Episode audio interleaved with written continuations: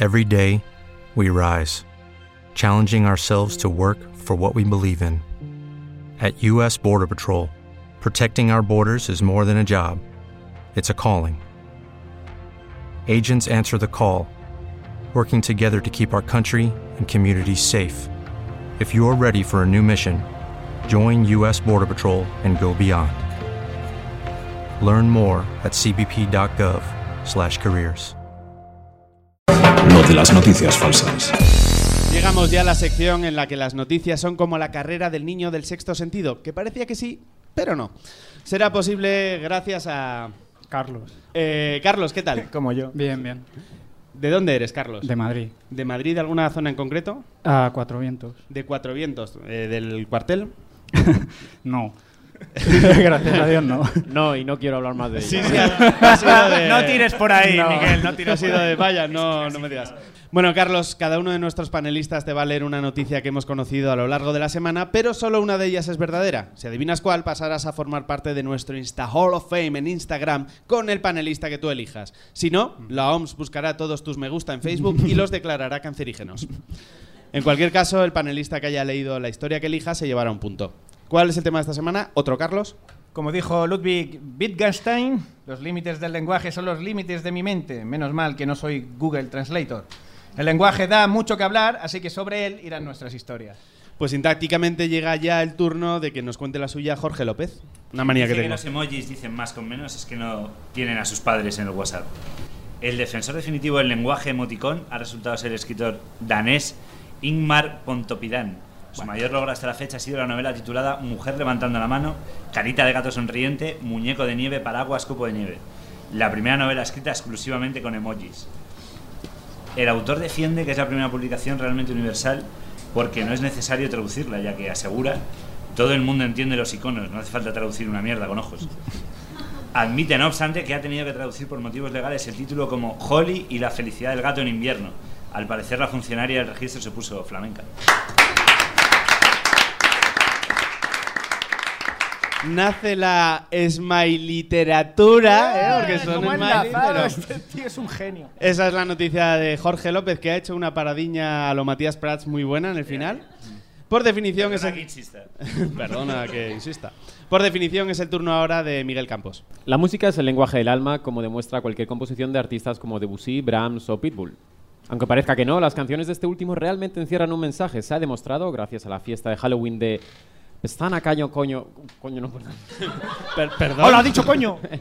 Pestalla, joder, Ca- Cayo Coco Beach Resort de Varadero, en la que él estaba actuando. Igual que pasa con nuestros cerebros, las frecuencias bajas de El Taxi atravesaron el agua caribeña hasta impactar en el casco del USS Timber.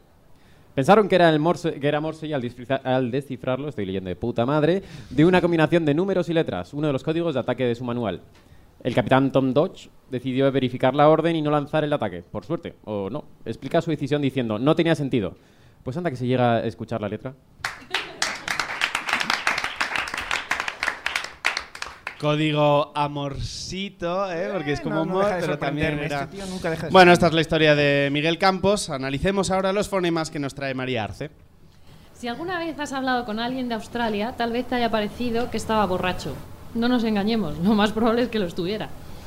Pero hay otra explicación. Dean Franklin, de la Universidad de Victoria, ha descubierto que el acento australiano tiene su origen en la afición a beber de los primeros colonos. Lo resume en la siguiente frase. Lo único que tenían en común todas las culturas cuando llegaron a Australia era el alcohol. Se ve que Australia era, era el Magaluf de la era colonial. Según el profesor, sus compatriotas solo usan dos tercios de su capacidad de articulación, tienen menos vocabulario que la media de angloparlantes y son muy pocos los que saben pronunciar correctamente la palabra Australia. A ver si Sergio Ramos es de Canberra. La sílaba tónica se pronuncia con Ginebra. ¿eh? Que- Tío, un día me Es mata. la noticia de María. Arce. Se une a esta novela Escara y otra cara, y Berenjena y Corazón y Bailarinas de Jorge López. Y la historia de Miguel Campos era un submarino pit vulnerable. ¿eh? Y tú, Carlos, tienes que decirnos cuál es la verdadera. No, yo la sé. Ah, él, vale. tú, tampoco, tú tampoco la sabes. Eh, Pues voy a tirar por la de Australia. ¿Vas a tirar la de la? Sí. ¿Por qué? ¿Por algún motivo en concreto? Mm, Por la bebida. O sea, tú te quieres tirar a la bebida y dices, mira, esto es lo más fácil, lo más recto. Pues tengo que darte una mala noticia. Nada. Tu obsesión con el alcohol es correcta. Muy bien, bravo.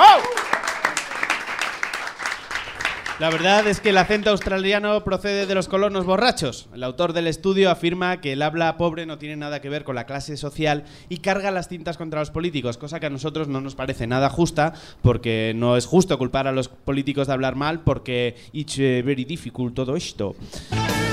Así que, Carlos, no te vayas a acabar el programa, tenemos la foto panelista Hall of Fame y de momento te acompañamos a tu sitio con este fuerte aplauso.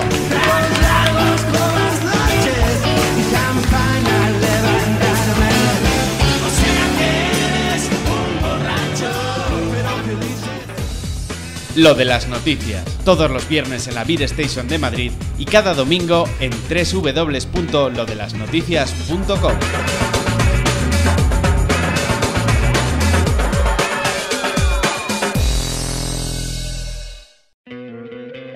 ¿No te encantaría tener 100 dólares extra en tu bolsillo?